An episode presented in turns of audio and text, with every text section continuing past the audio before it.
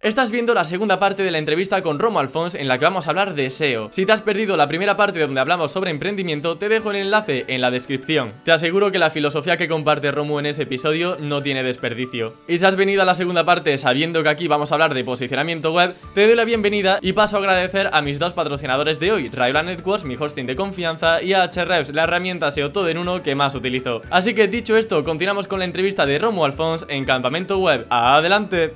Bueno, Romu, vamos a pasar a la parte más SEO porque no puedo tenerte aquí y no hablar de posicionamiento web. Yo mm, te quería preguntar cómo has visto la evolución de las webs de micronicho, porque mi percepción es que cada vez se ven menos en las SERPs y cada vez se ven más portales un poco más grandes, que además, bajo mi punto de vista, son más escalables a nivel de negocio. Así que, ¿tratarías los micronichos de la misma manera que hace años a como los tratas hoy mismo? Has dicho bastantes cosas interesantes, tío a nivel de, escalabilidad, que también podíamos hablar, porque depende del tipo de negocio que quieras hacer. Las webs nicho, este mito que, que, tío, a ti ahora te parece a lo mejor que, es la tendencia, pero cuando yo empecé a hacer webs nicho, también se decía que las webs nicho estaban muertas, ¿sabes? Se estaban muriendo. El tema es que las webs de mierda se mueren, y cada vez más. Yo creo que esta es la forma de definirlo. Y una web nicho puede seguir funcionando y siguen funcionando muy bien, pero requieren también de una calidad elevada. O sea, al final, la web que responda mejor a la intención de búsqueda del usuario es la que va a acabar ganando. Y ya está, es lo que hay. Lo que pasa es que grandes webs con grandes medios muchas veces hacen un mejor trabajo que una única persona en su casa trabajando. Y no tiene por qué ser así. Entonces, mi respuesta a esto siempre es la misma, es decir, depende de la calidad de la web y al final, si tu web responde mejor, funciona. Y hay muchísimos casos de esto. Lo que sí que es cierto que cada vez Google es mejor a la hora de entender qué es lo que el usuario quiere encontrar. Y esto también va con el diálogo que he dicho tantas veces de que hacer link building realmente me parece una de las acciones con un retorno más peligroso a nivel de SEO. Por eso yo siempre he atacado eso, ¿no? Y siempre he abogado más por el tema del copy, por el tema de la usabilidad. Entonces, eh, muchas webs que estaban arriba únicamente por ser eh, exact, exact, Match Domain y, por tener textos ahí que hablen de una temática y, luego una navegación que hable de las palabras clave derivadas y, hacer enlaces entre ellos, eso ya, solo eso ya no funciona. Que tiene sentido eh, para encontrar a ver qué webs te dan más dinero, escalar rápidamente, hacer muchas webs, hacer el mínimo producto viable de cada una de las webs para ver cuál te funciona y luego especializarte en esas, sí, sigue funcionando porque te da señales. Lo que pasa es que la señal que te da no va a ser que se ponga primera en Google te, dará señales de que te, entran, entra tráfico a, través de, yo qué sé, palabras clave long tail que tú ves que son interesantes, ¿no? O que te entra tráfico cualificado. Y en cuanto a la escalabilidad del negocio, es algo que me parece súper interesante hablarlo, porque con webs nicho no, no vas a ganar millones. Es decir, tú fíjate la evolución que yo he ido haciendo. Yo empecé haciendo webs nicho y he hecho muchísimas, tío. Soy, tengo un puto máster en hacer Hombre, sí, de hecho antes de empezar el canal de YouTube ya tenías solamente con lo de recetas un mogollón. claro, o sea, de este, de este tema sé de lo que hablo y sobre todo de la escalabilidad también. Y sé lo que es llevar servidores dedicados hasta, hasta el punto máximo en el cual ya empieza a petar todo de todas las bases de datos poco optimizadas del WordPress y todos los plugins que tienes. Entonces, es un negocio que realmente es escalable para la persona que quiere ganar 10.000 euros al mes, 15, 20.000 euros al mes por supuesto, se puede hacer. Y es algo que ahora a mí, a mí no me costaría hacerlo, por ejemplo. ¿no? y, seguramente lo haría bastante mejor que en mis inicios y, con menos trabajo. Pero si estamos hablando de cientos de miles de euros, ya es verdad que, a base de micronichos tienes que tener un equipo, tienes que tener gente. Muchos hay que hacer, ¿eh? y si hablamos de millones de euros, pues lo mismo, hay que cambiar, ¿no? O sea, digamos que mi evolución en el mundo del SEO ha ido acorde también hacia, hacia los objetivos que yo tenía. En el principio necesitaba dinero, empiezo a hacer micronichos y me doy cuenta que puedo escalarlo hasta los 20.000, ¿no? Y, sin mucha dificultad. Después, hasta los cientos de miles ya hace falta otra cosa, hasta, hasta los millones hace falta otra. Por eso ya no hablo tanto de webs nicho, porque como te dije antes, yo no, yo siempre en, en mi canal de YouTube he hablado de lo que estaba haciendo en ese momento. En este momento yo no toco webs nicho. Sé lo que hay que hacer, por supuesto, pero ya no lo toco, ¿no? Por eso ya no creo ese contenido, aunque mucha gente me diga, Romu, ¿cómo hacer una web nicho? Romu, joder, pues si no he hecho yo contenido, no he hecho contenido de cómo hacer una web nicho, sea, y además ahora ya hay muchos otros canales en YouTube que hablan de cómo hacer esto, que la gente vaya con cuidado, o sea, mirad que realmente yo por delante puse, por bandera puse, mira, 18.000 euros, aquí tienes mi AdSense en tiempo real, te lo enseño, que hay mucha gente que está hablando que no sabe de lo que habla, pero buscad gente que esté en este momento dedicándose a eso y escuchadles, porque si están ganando 5.000, 7.000, 8.000 euros, joder, tienen una información que te va a ser valiosa si tú no estás ganando ese dinero, ¿no? Yo ahora estoy para hablar de otras cosas, tío, que me, que me motivan más y que espero enseñarlas en mi canal dentro de poco. Ajá, bueno, intentaré rascarte un poquito también de información sobre futuras cosas que veremos, Romu. Eh, pero antes de nada, también quería preguntarte hacia dónde crees que va el mundo del SEO, es decir, el ecosistema SEO, hacia dónde se está proyectando. Eh, vemos, por ejemplo, que hacia crear webs de mierda, pues no, como bien has dicho, eh, ¿qué es lo que ves más fructífero para, para tener un buen posicionamiento?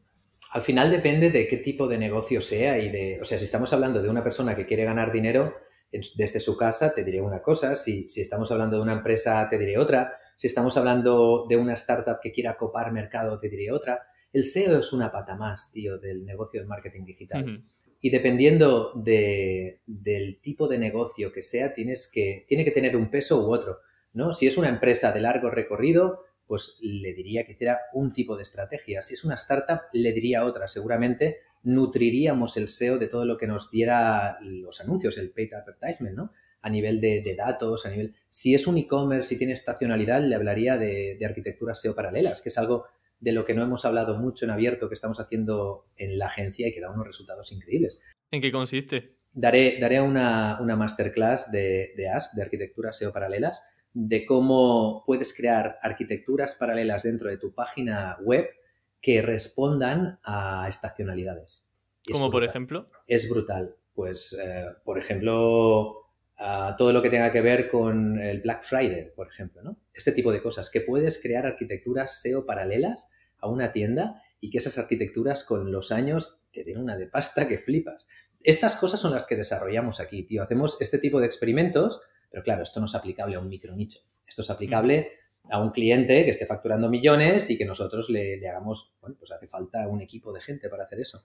Pero todo esto es lo que ya no tan a menudo, pero sí que estoy transmitiendo en mi canal de YouTube, ¿no? Con estas masterclass que hacemos, que sí de, de CRO, que sí de WPO, que sí de e-commerce. Dentro de poco, ya te digo, yo tengo en la mente hacer dos, tres clases en las que vamos a explicar cosas nuevas que estamos haciendo a nivel de, SEO más avanzado, que están dando un resultado brutal en, en clientes, pero ya es SEO más profesional. Es el SEO que no hay que hacer en YouTube, porque lo ve muy poca gente, ¿sabes? Es, los típicos vídeos que interesan a, poca gente, pero sí que va más en la dirección, bueno, va más en lo que yo estoy haciendo, entonces tiene sentido que, publique este tipo de cosas. ¿Cuáles son algunas de las cosas que estáis haciendo así un poco más técnicas en esos clientes? Estamos haciendo de todo ahora mismo, tío. Nos llegan clientes. El otro día, por primera vez, esto fue un momento, fue una epifanía, tío. Por primera vez en mi vida como SEO profesional, mi equipo me trajo una estrategia para un cliente, me lo presentaron aquí en este pantallote en el que estoy hablando contigo y por primera vez dije, no se me ocurre nada mejor que esto, tío. Por primera vez. O sea, hicieron una estrategia multicanal de, de, todo, de, reestructuración de la arquitectura transaccional, de la adquisición de tráfico orgánico con reversal inbound, o sea, teniendo en cuenta el, Customer Journey, teniendo en cuenta el retorno para el cliente, fue brutal, tío, me lo presentaron y dije, es que es normal que los clientes nos paguen lo que nos pagan si hacéis esto, bravo por vosotros, tío. Entonces, ahora mismo, Big SEO ya no es una agencia de SEO, Big SEO es una agencia de, de marketing digital que genera negocio a los clientes. Y nuestro trabajo es empaparnos, es, ya nos acercamos, estamos tirando ya más hacia una consultoría, de estratégica de marketing digital que hacia una empresa que viene y que te hace SEO. Que lo podemos hacer y que hay clientes en los que lo que hacemos es 80 eh, o 90% SEO, ¿no? Pero al final donde está el poder, tío, es en el tener una, empresa o, un equipo de gente que te pueda realmente, porque esto ocurre poco, o sea, hay mucha empresa especializada, pero hay poca empresa que haya sido capaz de especializarse en diferentes áreas. Y ahí es cuando le das más retorno al cliente, tío, porque le dices, venga, vamos a hacer en este caso un tanto por ciento de paid, tanto por ciento de SEO, el tráfico paid lo vamos a enviar hacia estas páginas que realmente luego, que son squeeze pages o páginas de venta, pero que las vamos a utilizar para el SEO, vamos a, a todo, todo la información que nos da el paid, eh, o sea, todas las palabras clave que nos dé eh, las campañas, las vamos a aprovechar luego para crear una arquitectura interna, vamos a ver si hay arquitecturas paralelas que podamos aprovechar. Y, y, todo esto es lo que hacemos. Ya no aplicamos estrategias, no, sino que creamos estrategias. Por eso no te puedo decir, lo que estamos haciendo porque a cada cliente le hacemos algo diferente. Y es muy bonito, Emilio, es muy bonito esto. O sea, es muy guapo. Y, por ejemplo, ¿nos podrías detallar alguna estrategia que a ti, de la que tú te sientas especialmente orgulloso? Decir, mira, pues para este cliente eh, concreto hicimos tal cosa. Sí, donde, donde vemos mayor retorno y a nivel de SEO te voy a hablar, ¿vale? Porque entiendo que, va por ahí. Sí. Eh, donde vemos que lo hacemos mejor que todos es en la, en la arquitectura transaccional, tío. O sea, tú no sabes la cantidad de clientes que nos vienen de otras agencias o de hacer el SEO ellos mismos y que únicamente cambiándoles la arquitectura transaccional SEO y la navegabilidad, la cantidad de cosas que ocurren. Cuando haces, cuando te pasas un mes entero estudiando eso y diseñándolo bien, y no únicamente en cuanto a qué palabras clave tienen búsquedas, es que eso es como de, de primero, sino cómo agruparlas semánticamente, cómo organizarlas por prioridades de volumen de negocio, ya no de búsquedas, ¿no? Cómo hacerlas accesibles, desde dónde, cómo hacerlas accesibles, hasta qué nivel de profundidad, por qué este nivel, o sea, preguntarte el porqué de cada uno de los pasos que tiene una arquitectura transaccional SEO de una web, tú coges un e-commerce, le haces eso y te puede estar facturando un 20% más en, en 3-6 meses, tío. Es brutal. A partir de aquí también en lo que notamos mucho es en, la capacidad de transformar el, tráfico inbound en transaccional. Esto lo hacemos muy bien. O sea, hay mucha gente... por ejemplo, a través de un blog, ¿no? Que no se queden como una mera visita, sino que luego vayan a la tienda online. Pero es que nace en el tipo de contenido que haces en el blog, en el por qué lo haces, en el cómo lo estructuras. Tiene que ver con el Customer Journey también. Pero la mayoría de tiendas, la mayoría de proyectos crean contenidos en base al volumen de búsquedas, a la competencia que tiene. No, tío. Lo tienes que crear en base al negocio siempre. En base al negocio. O sea, es que me gustaría coger esta cámara, tío, y llevártela ahí fuera para que vieras que he puesto en una pared muy grande, generamos negocio, porque ese es el mantra, ¿sabes? O sea, cualquier decisión que se tome en esta empresa, a nivel de SEO, a nivel de SEM, a nivel de marketing, tiene que estar pensada en generar negocio. Y cuando me presentan algo y me dicen, esto lo hacemos así, vamos a crear, les digo, pero ¿por qué? Y si me dicen cualquier otra cosa que no sea porque le genera más negocio al cliente, les digo, mal. ¿Sabes? ¿Por, qué? Porque, porque tiene más búsquedas, porque tiene más... No. O sea, mide el... Bueno, y a, nivel de, datos y, y, analista y todo eso también hay mucho trabajo ahí, ¿no? Y, y, bueno, y ya a nivel interno de la empresa, o sea, estamos el año pasado compré un programa que nos costó 70.000 euros únicamente para tener mayor trazabilidad de todo lo que estamos haciendo. El data, tío... ¿Cuál fue ese programa? ¿Se puede saber el nombre? Sí, HubSpot. Estamos trabajando con HubSpot, una integración a nivel de captación y trazabilidad desde la base de todo, ¿no? Para poder eh, sintetizar y saber el peso que tiene de cada uno de, de los leads que nos llegan o de los customers cuánto peso ha tenido el orgánico, cuánto peso ha tenido el paid, cuánto peso ha tenido cada una de las, ¿sabes? El hecho de decir, este cliente, pues 23% es gracias al SEO, pero 43% es gracias al paid, 12% es gracias a la marca personal y a partir de ahí empezar a sacar datos, tal y cual. Pues esto aplicado a los clientes también es brutal. Vale, a mí, mira, me gustaría ahondar porque me he quedado con la espinita clavada con respecto a la arquitectura, ese cambio de arquitectura que comentabas que había tenido tan buen, eh, tan buen retorno eh, cuando la aplicasteis. cuando tú me has comentado esta estrategia, si te ha venido a la mente algún cliente concreto donde se aplicó? Hostia, pero es que no te... Sí, claro. Y de hecho, uno de estos clientes, e, esta que te he dicho de, de la semana en la que dije no se me ocurre nada mejor, una de las patas de la estrategia tenía que ver con esto. Pero no te puedo dar nombres de clientes si no me dan su No, no, nombres no, pero sí que me gustaría al menos eh, conocer cómo es ese planteamiento de plantarte en la web y decir, vale, esto está mal. ¿Cómo detectas que la arquitectura actualmente está mal? ¿Y cómo es el planteamiento para hacerlo correctamente? Encontrar que está mal es relativamente fácil cuando haces una buena auditoría.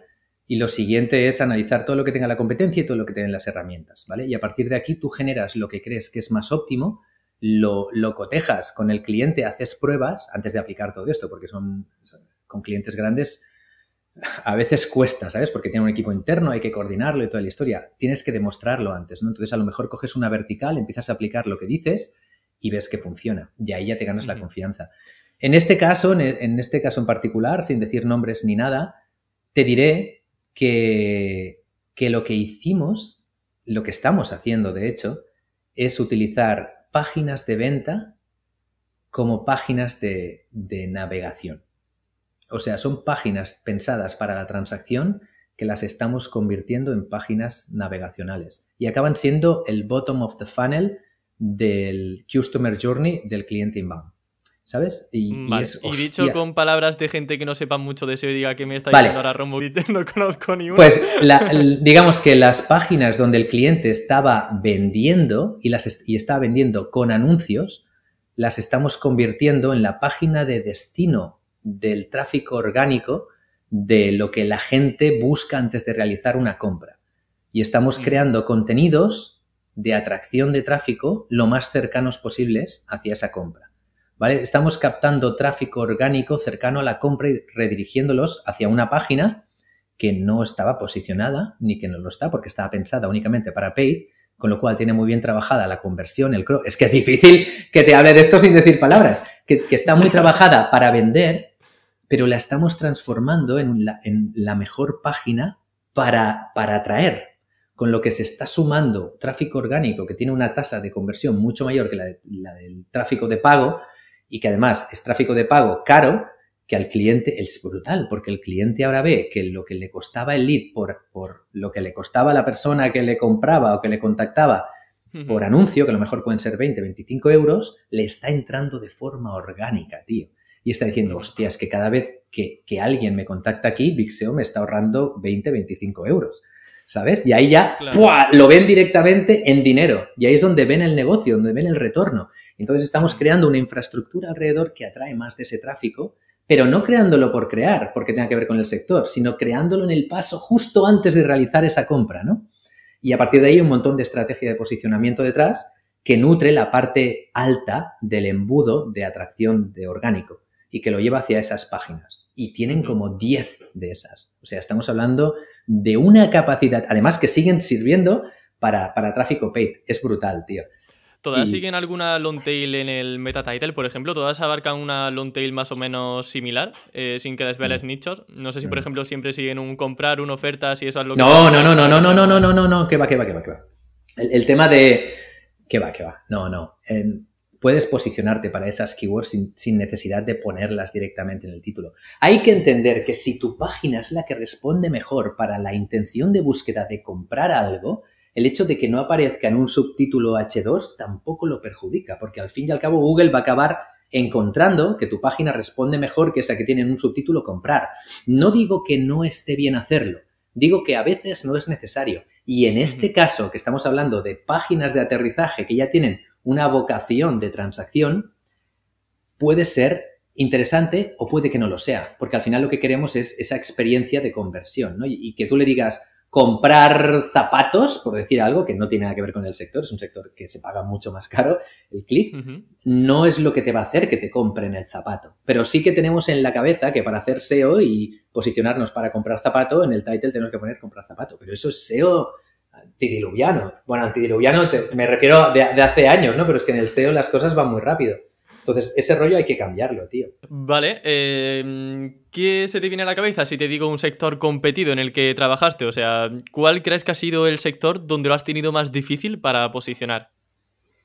Para atraer tráfico. Em, sí. Tengo dos, claramente. Eh, uno es el de los vuelos, aerolíneas, y el otro es el de los cruceros, tío que parece que no, pero ahí hay una de hostias que te cagas. Son dos de los que es difícil. Pero te podía hablar de otros, ¿eh? Seguros también tiene tela. sí, sí, la verdad que están ahí, tienes la trifuerza ahí puesta. tenemos, tenemos también mano ahí. ¿Y, ¿Y, cuáles fueron aquellas estrategias? O sea, ¿cómo planteas el posicionamiento de webs que tienen una competencia tan alta? Porque imagino que aquí la mentalidad es intentar dominar el sector. Siempre. Depende. A ver, hay clientes que sabes ya de antemano que no puedes dominar todo el sector, que el pastel se lo van a repartir entre dos, tres big players. Al final, siempre depende, te voy a explicar nuestra forma de trabajar este tipo de proyectos, de un budget muy grande y que, y que van hacia sectores donde el problema no es tanto lo que puedan invertir, sino lo que pueden llegar a conseguir. ¿vale? Son empresas que facturan mucho.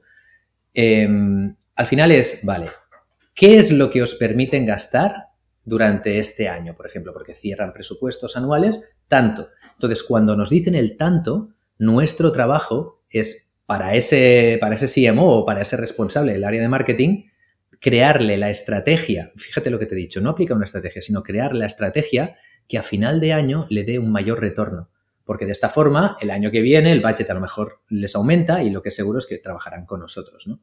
Entonces, no es, vamos a hacer el inbuild y vamos a hacer, no, no, es, depende mucho de, ¡fua! Tío, ¿qué es lo que está pasando hoy en día? ¿Qué es lo que está haciendo la competencia? ¿En qué somos más fuertes? ¿Cómo podemos conseguir más ventas, más conversión? ¿Qué es lo que quiere o qué es lo que más valora tu jefe? Que esto muchas veces pasa, ¿no? O cuáles son los objetivos de la empresa este año, de esta startup, que es muy diferente. Hay muchas startups que no les interesa tanto ganar dinero, sino, sino tener grandes números para la siguiente ronda de financiación. Entonces, hay diferentes perfiles de cliente y, también los, segmentamos de esta forma. Es el cliente que quiere un, pago fijo a mensual, yo qué sé, de, mínimo 1.800, 2.000 euros, si no, no trabajamos ya. ¿Vale? Y entonces a esto sí que les hacemos, pues a un año vista, una estrategia que nosotros creemos que le puede, le puede repercutir mayor beneficio. Y en el cambio de que sea una empresa que dice, tío, tengo todo esto, dale caña, pues ahí es, vamos a ver en un año qué es lo que más podemos sacar. Y luego tenemos otro tipo de clientes que están más establecidos, por ejemplo, en el área industrial, que a lo mejor no se lo plantean a un año vista, sino se lo plantean a 15 años vista. Es decir, oye, yo ya estoy bien posicionado en este sector, quiero mantenerme ahí, quiero que no me saquen de donde estoy, quiero, quiero conseguir un poco más de cuota de mercado, yo qué sé, en Japón, por ejemplo, te lo dicen, ¿no? Quiero crear, ¿no? Claro, hay, hay empresas que ya lo que necesitan es... Ya tienen, ¿no? Bueno, ya tienen eh, parte, ya tienen la audiencia agotada, para que me entiendas, ¿no? A nivel de anuncios, a nivel de SEO, ya, llegan a todo el mundo al que tienen que llegar y tienen que abrir nuevos mercados para seguir creciendo. Entonces, cada caso es diferente y, cuanto, cuanto más budget hay, más maravillas podemos hacer, claro. Claro. Pero en estos casos ya no únicamente depende de nosotros, porque también hay un equipo interno, hay que ver hasta dónde nos dejan tocar, que esa es otra de las variables que hay que tener en cuenta en proyectos grandes, ¿no?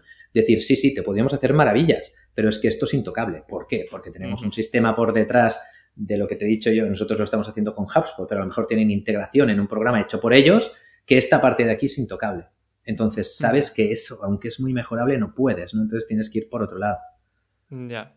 Em, ¿Cuáles son las prioridades SEO cuando os llega un cliente em, que quiere posicionar? Porque me has comentado, pues eso, que hay algunos factores, como bien has dicho, que no son tan prioritarios a día de hoy y que quizá años atrás sí que eran. Para ti actualmente, ¿qué es lo más importante a la hora de optimizar un sitio, aparte de generar negocio? Es que te iba a decir eso, generar negocio. lo sabía, ya te voy conociendo, Romo. ¿Pero por qué? ¿Por qué? Porque a lo mejor rápidamente, y este es un mal muy endémico en todas las agencias, tío, de, marketing digital hoy en día, que haces una auditoría y encuentras que hay 8.000 cosas que están mal, porque es verdad, muchas veces pasan. Sí. Vale, pero ¿significa eso que tienes que arreglar las 8.000? Muchas veces no, tío.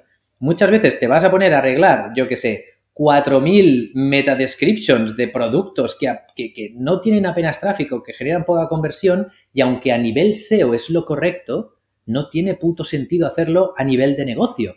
Entonces, ¿qué pasa? Que muchas empresas lo primero que quieren es que todo me salga verde, ¿vale? Y pasa un año y el cliente no está viendo que la inversión de 20, 30 mil euros que ha hecho en SEO le está dando nada. Entonces, ¿qué pasa? Que nos llaman a nosotros y les decimos, no te preocupes, que te vamos a hacer que, mira, ¿sabes la línea que nos interesa que salga en verde? La de tus ingresos, tío. Y entonces, por eso te digo que muchas veces priorizar depende de los objetivos del cliente, de cuáles son sus fortalezas. Pero por simplificar y por no teorizar todo el rato, te voy a decir que un punto importante, ya te lo he dejado entrever, es la arquitectura, la AST. Yo tengo una masterclass en, en mi canal de YouTube, id a verla, tío, porque además hay descargables de, un proyecto real interno, no de un cliente interno. Los que quieran ver proyectos de un cliente tendrán que comprar el máster, que ahí sí que desvelamos y enseñamos y clientes que nos dejan enseñar este tipo de cosas. Pero la arquitectura es algo que te he dicho que te puede cambiar un negocio en cuestión de meses, pues a nivel de facturación un 20 o un 30%. Y después la conversión, tío. El tema de, de cómo atraer y segmentar realmente el tráfico que interesa y llevarlo hacia la venta. Son dos puntos claves. Evidentemente, esto está, o sea, todo lo que ya damos por hecho que a nivel técnico lo arreglamos. O sea, todo lo que sea un error a nivel técnico lo arreglamos, por supuesto. No index, no en, la web, pues claro, era un robot TXT. evidentemente, y, cosas, y, cosas que no son tan graves, ¿no? Y tiempos de carga y toda la historia. Eso, por supuesto, hay que arreglarlo. Pero más allá, a nivel de estrategia, arquitectura, por favor, arquitectura, por favor, y, cómo llevar el tráfico desde, desde el inbound hacia la transacción. Vale, em, me gusta. Otra cosa que me gustaría saber también, Romo, que de hecho sé que te va a molar porque no lo hiciste finalmente en el canal, pero lo mencionaste alguna vez, que es el tema de crear marca en una web. Todo esto del branding también, que, de hecho creo que te mola bastante, sobre todo esto de generar negocio también tiene mucho que ver con, la marca, ¿no? En sí. Mm, ¿Cómo generamos marca en una web? Porque claro, em, en una, imaginemos, eh, eh, por ejemplo, Nike eh, puede anunciarse en televisión. Eh, Nike puede anunciarse en la Super Bowl si le da la gana a lo mejor, ¿no? Bueno, es muy cara, ¿no? Pero yo creo que sí, vaya. y, claro, en una web, ¿qué podemos hacer? Tío, lo mejor que te podría decir ahora es, ya lo he dicho varias veces, en vez de fijaros en lo que digo, fijaros en lo que hacemos. Lo estoy haciendo para Vixeo, lo estamos haciendo en Vixeo. Estamos creando marca, estamos haciendo branding. Somos una agencia de marketing, pero fíjate todo lo que empieza a ver. Fíjate lo que estamos haciendo en redes, fíjate en el canal de YouTube de Vixeo, fíjate en cómo estoy traspasando autoridad desde mi marca personal hacia Vixeo, fíjate en cómo está tomando, tomando protagonismo otro tipo de personas en Vixeo, em, qué tipo de contenidos enviamos por email, cómo captamos, cómo unimos eh, ese inbound con esa transacción, lo que te acabo de decir. Crear marca, tío, es algo, es algo multinivel, es algo que, que no puedes hacerlo a nivel de SEO, a nivel de web, porque mira lo que tú has dicho, Nike sí se puede gastar una pasta en anuncios y todo lo que tú quieras, pero ¿cuántas empresas se han gastado una pasta en anuncios y luego esa marca no ha calado, no? Fíjate cómo ellos se han asociado a un tipo de gente, o Apple también, ¿sabes? Que empezó ahí como, como contra el status quo. Nosotros somos, por ejemplo, la agencia que está creando, que está innovando, que está conectando mejor con un público que profesional y que realmente está haciendo estrategias de inbound, está siendo multicanal también, o sea, estamos formando gente, estamos haciendo que suene más. Por eso en estos dos años, Vixeo le ha pasado por la derecha a, todas las agencias eh, de, habla hispana, de habla hispana en España, ¿no? De, ser una agencia que éramos 12 a tener 60 personas, dale que te pego todo el tiempo. Entonces, mirad lo que estamos haciendo porque estamos empezando, vamos a hacer mucho más y esto solo es el inicio. Pero explicar cómo hacerlo no se puede explicar, porque cada marca es diferente, tiene un público objetivo diferente. Nosotros, por ejemplo, estamos apuntando hacia grandes cuentas, queremos grandes clientes, pero también hay empresas que facturan muchísimo. O sea, ganar mucho dinero, generar volumen de negocio, lo puedes hacer con pocas marcas grandes o con muchas de pequeñas también. Y eso requiere de un tipo de, de comunicación para la marca, ¿no? Puedes, depende, porque lo que es estúpido es atraer gente de negocios pequeños y querer cobrarles grande, ¿no? O, también es igual de estúpido atraer a clientes grandes y luego ofrecerles un servicio pequeño. Entonces, no hay una única forma, todo es válido, pero sí que tiene que ser coherente y, hay que crear estrategias globales. No hay una mejor que otra. Fíjate, McDonald's, este es, venden millones de, de, hamburguesas al día, ¿no? Y luego hay un chef que a lo mejor por una hamburguesa te cobra 20 veces lo que te cobra una del McDonald's o más. Entonces, depende de, lo que quieras. Ahora, utiliza las redes sociales. No, no te quedes solo en Google, utiliza las redes porque sea cual sea tu buyer persona, sea cual sea, o sea, te dediques a lo que te dediques, en este momento está mirando el puto móvil, tío. O sea, le ves este un rollo alto a las redes sociales. Claro, Es tu nuevo, tu nuevo mm, lover junto al SEO. No, no, yo las redes sociales las odio bastante como redes en sí. O sea, lo que hacen. Es cierto, sí, sí. Lo que, hacen, lo que hacen a nivel social, desde mi punto de vista, es cuanto menos cuestionable. Y creo que poco a poco se va regulando. Pero en cuanto a nivel de negocios, absolutamente brutal. Absolutamente brutal. Y se ha demostrado, o sea, ahora este sector empieza a estar ya más maduro pero hasta hace nada cualquiera que no supiera una mierda podía hacer una campaña de anuncios y vender cualquier cosa, aunque no supiera de lo que estaba hablando, revendiendo algo. Ahora ya no, ahora ya el público es más crítico, el público mira lo que hay detrás, no mira que, la persona que te está diciendo que ha hecho algo realmente lo haya hecho. Entonces, son un canal brutal, por supuesto. Por, por lo que te he dicho, que porque pase lo que pase, en el, y, quiera lo que quiera tu buyer persona, en este momento está mirando el móvil. Entonces, tienes que, tienes que conectar con él, tienes que resonar con él y tienes que de alguna forma llevarlo hacia el mood, hacia, hacia, hacia esa emoción en la cual, si tiene que comprar algo que tú vendes, te lo compre a ti o le aparezca a tu marca en la cabeza. Claro, posicionamiento de marca también, que hablamos mucho de posicionamiento web, pero el posicionamiento de marca, la reputación, la imagen, todo eso es muy importante. Es importantísimo, es importantísimo, eso es, lo que eso es lo que hace que conviertas. O sea, una cosa es atraer, pero luego la conversión te la da esa credibilidad dentro de un sector, ¿verdad? Claro. Si no, la visita no genera negocio. Si no, la visita, tal cual ha entrado, se va. Eso no es lo que queremos.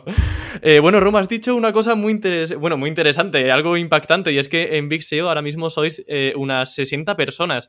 ¿Cómo es eso de, delegar con 60 personas? ¿Cómo lo haces para que las cosas salgan con tu filosofía, como tú crees que es eh, lo más oportuno, e incluso, llegado el punto tal y como has dicho, que te presenten una propuesta y decir, es que no se me ocurre nada mejor. Qué bonito fue eso, tío. 60 creo que me he quedado ya atrasado porque eso era el mes pasado, pero creo que ahora somos 64 porque hemos pillado, creo que tres o cuatro project managers, no sé, una absurdidad. Tío, ¿cómo se delega correctamente? Educando a la gente. O sea, delegar no es contratar a una persona y decir haz esto, sino significa formarla. O sea, es encontrar la persona adecuada, con la actitud adecuada y luego ponerte a su servicio.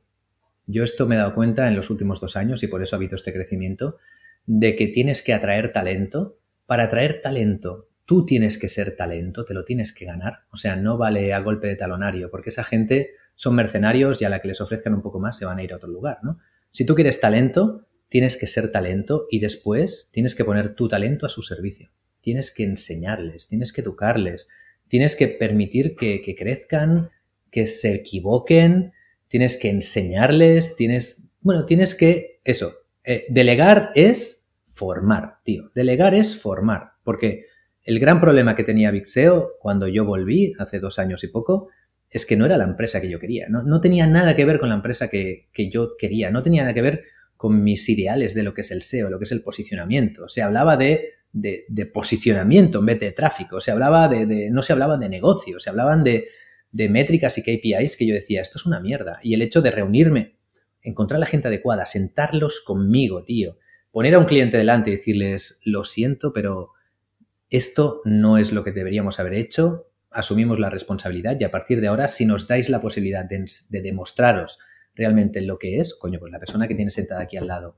que trabaja contigo, te pilla respeto porque dice, esta persona realmente lo que dice lo siente y está dispuesto a perder un cliente, ¿no?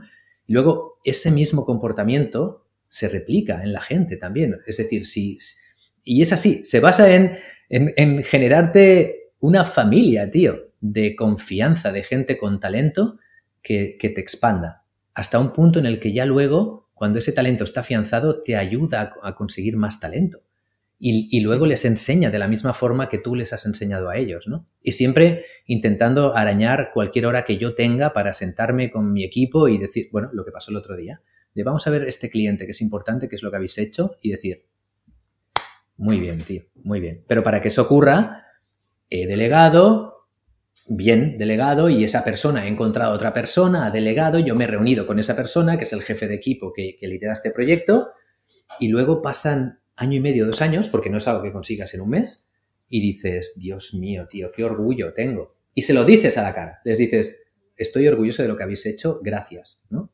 Hay que ser humilde, hay que, hay que agradecer, porque sin, sin ese equipo, yo no, o sea, todo esto, tío, aunque yo haya sido la chispa que lo ha iniciado, ya no es mérito mío.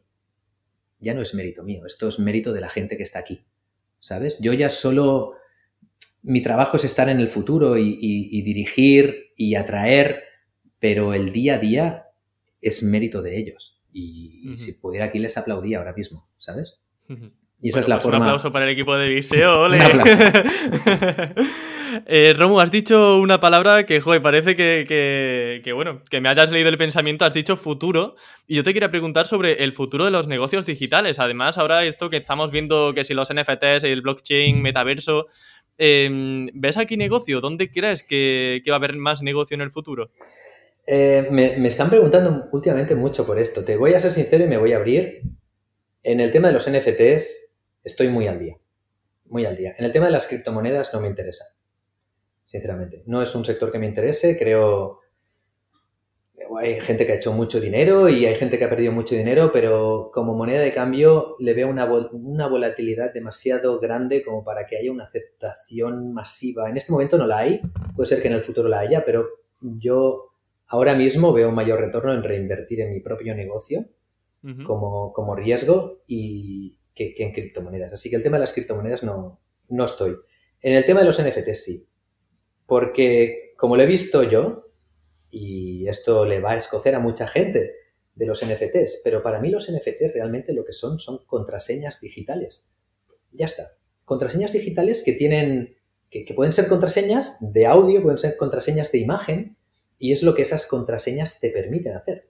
Y eso es brutal, porque el blockchain sí que le veo un valor tremendo. O sea, el blockchain, bueno, son esas contraseñas que, que te dan esa seguridad de que esto es mío ¿vale? Pero yo no tanto esto es mío, sino como esto es mío, puedo hacer esto. Y ahí es donde le veo lo guapo y ahí es donde lo estamos planteando hacer a diferentes clientes que están en diferentes sectores. Pero vas a ver que en redes sociales no hablo nunca de los NFTs. Creo que públicamente aquí es el primer lugar en el que estoy hablando y el que estoy diciendo. Porque cuando hay un cambio, cuando, cuando se rompen paradigmas como lo que está pasando con los NFTs, siempre hay una resistencia grande. Y los primeros que salgan a decir esto es la polla se comen todo el hate. Y yo eso lo he vivido. Entonces yo voy a esperar a que la mierda le llueva a quien le tenga que llover. A Willy Rex, ¿no? Me lo encontré, tío, el otro día y estuve hablando con él de esto. Bueno, de... también, que es amigo, bueno, creo que es amigo tuyo. Es y colega, es colega. Sí, sí, sí. No solo un JPG también está ahí a tope. No, es mi lucha ahora mismo esto, eh, lo tengo muy presente, estoy al día dentro de lo que cabe, no tan metido como pueden estar ellos, pero sí que lo tenemos presente, sobre todo a nivel de negocio, pero a nivel de inversión propia no me interesa, yo estoy mucho más en el tema de, del, real estate, para serte sincero, a mí me interesa esto, porque para negocio de riesgo ya tengo mis empresas, porque les meto una velocidad y una reinversión que es absurda. O sea, el crecimiento, de hecho, ahora me siento agobiado, tío, me siento agobiado y estresado porque estamos creciendo tan rápido que no estoy pudiendo delegar, pudiendo delegar de la forma que te he dicho. No, tengo el tiempo suficiente para enseñar a la gente y cuando esto ocurre te llegan demasiadas cosas que necesitan de tu validación y estoy muy estresado ahora mismo con el tema del libro y demás. Pero, pero como, como inversión de riesgo, Big SEO, a piñón, a muerte, se lo dije a mi equipo en la reunión anual, les dije, tío, que sepáis que voy a muerte con vosotros, más vale que esto funcione. Va a ser una big inversión. Porque, porque, porque, porque si esto no funciona, no sé vosotros, pero yo me voy a la mierda. Y tengo mis historias con cartas de Magic y demás, pero eso es casi por afición y porque realmente me gusta el sector. Pero tema criptos y NFTs a nivel de inversión personal, no. A nivel de inversión empresarial y patrimonial, bueno, tengo Vixeo Capital que se dedica a real estate. De acuerdo. Bueno, Romu, para ir cerrando ya la entrevista, una última pregunta. Em, el tema de, la muerte es algo ya casi recurrente tanto en tu libro, cuando viniste por primera vez, de hecho, a Campamento Web. Em, ¿Qué más cosas quieres hacer antes de morir? Y que esperemos que sea dentro de muchísimos años, porque si no, dicho así, parece muy tétrico todo esto. Te voy a decir algo, tío. Em, te puedo decir dos cosas de esto, porque hace poco tuve una epifanía en este tema. Pero me voy a poner un poco metafísico, si me lo permites. Adelante, ya la, segunda vez que nos volvemos metafísicos. Adelante. Vale. al terminar en mi libro, no sé si te lo has leído todo, pero al final hay por ahí una frase en la cual digo, si pasara esto, o sea, si yo me muero ahora, no, no, no dije, el día que me muera sé que voy a estar feliz. Y ahí tuve que, que pararme un momento y porque yo quiero que todo mi copy, el libro me lo, me lo he tomado como copy, ¿eh? que todo mi copy sea categóricamente cierto, ahí me tuve que plantear, hostia, si me muero ahora, ¿me sentiría satisfecho? Y llega a la conclusión que sí. Es decir, si yo ahora me muero, ahora me caigo muerto aquí, mi familia no, no, me está escuchando, pero les envías este podcast, dices que no se preocupen, que estoy bien, que, que estoy en paz y que me siento muy feliz de todo el recorrido que he hecho, de mi familia, de mi equipo, de todo lo que estamos creando, de verdad. O sea, que no se preocupen, soy una persona plena. Es una putada morirse, no me quiero morir, porque quiero hacer muchas cosas, pero si ocurriera, estoy bien. Y en cuanto a, la epifanía que tuve conduciendo, además que estaba conduciendo, ya sabes que yo siempre estoy pues en fase de deconstrucción y demás, y me asaltó esta idea, ¿no? Que yo decía, joder, vale, pero de la vida realmente, ¿qué es lo que merece la pena? ¿Sabes? O sea, yo ahí dándole al coco. Eh, y sobre todo en el momento en el que ya no estés aquí, ¿no? Yo pensaba, ¿cuál es el, lo que realmente te hará sentir bien? El, hecho de morirte pleno, que me lo han preguntado varias veces también y es una pregunta que yo a mí mismo me hago bastante. Y al final la única respuesta, tío, que encontré y que me asaltó y con la que estoy totalmente de acuerdo y que es evidente. Y ahora me dirás, vaya, vaya, bueno, pues para mí en ese momento me dio fuerte, es el hecho de que una vez yo ya no esté, las cosas estén un poquito mejor de lo que estaban cuando yo vine. Esa es la idea, ¿no? Entonces, claro, juntas esto con una ambición grande como la mía, y es como quiero, quiero cambiar el mundo, o sea, quiero mejorar todo, quiero que mejore, quiero que todo esté mejor. Pero eso es absurdo realmente perseguirlo porque, y es contraproducente, porque si persigues eso te pierdes y te agobias y no sirve de nada.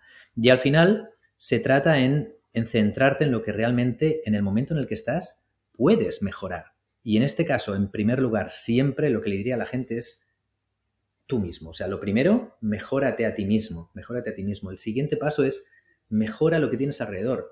Y la primera capa siempre es la familia. Después, la siguiente, pues la gente con la que trabajas, ¿no? Intenta que esto quede, intenta que la vida de esta gente sea mejor, que hablen bien de su trabajo, que permee más gente. Después, la gente que te sigue, ¿no? Que a mí ya me sigue bastante gente, pues lo mismo, tío, que, que esta gente perciba que a lo mejor las cosas están un poquito mejor de lo que estaban. Y a partir de aquí, hasta donde llegues, esto es lo que yo pienso, ¿sabes? A partir de aquí hasta donde llegues. Entonces, si tienes el núcleo fuerte, tú camina en esta dirección, por eso yo ya digo que no sé realmente lo que quiero, ni, pero sí que tengo la sensación de que la dirección es la correcta, porque está pasando.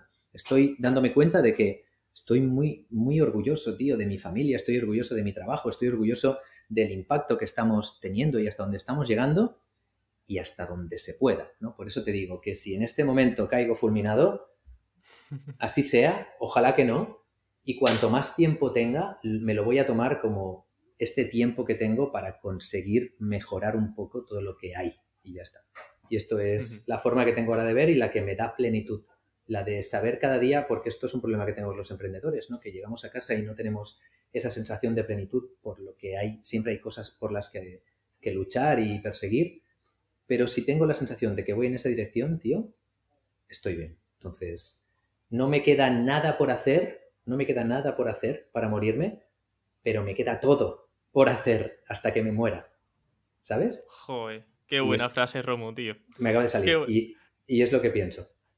Pues mira, yo creo que no va a haber mejor palabra para finalizar la entrevista, así que eh, agradecerte muchísimo que hayas pasado por Campamento Web. Ha sido un verdadero placer tenerte de nuevo en el programa. Y bueno, pues ojalá vaya todo súper bien, que, consigas esos éxitos y me alegro muchísimo de verdad de que eh, ahora mismo te sientas pleno y tan feliz con la vida. Y bueno, decías que feliz no era la palabra, que era plenitud, ¿no? Lo que has dicho. Voy tomando nota y espero también tu regreso al programa e, con ese segundo posible libro, ¿no? De, Crece y hazte rico. ya, vendré con toga, turbante y plan mm, la barba y en plan Sadhguru, ¿no? Seo gurú ahí. Muy bien, tío. Pues nada, muchas gracias a ti por tenerme aquí y también te deseo muchos éxitos, que tu programa crezca y a todos los que nos están escuchando, tío, pues venga, a darle caña a la vida. ¿eh? Ahí está. Genial, Romo. Muchas gracias. Un abrazo. Adiós. Chao. Si te has quedado con ganas de más, puedes ver la primera parte de la entrevista con Romo Alfons en la que hablamos sobre emprendimiento y marketing digital. Te dejo el enlace en la descripción de este vídeo y del podcast. Te espero dentro.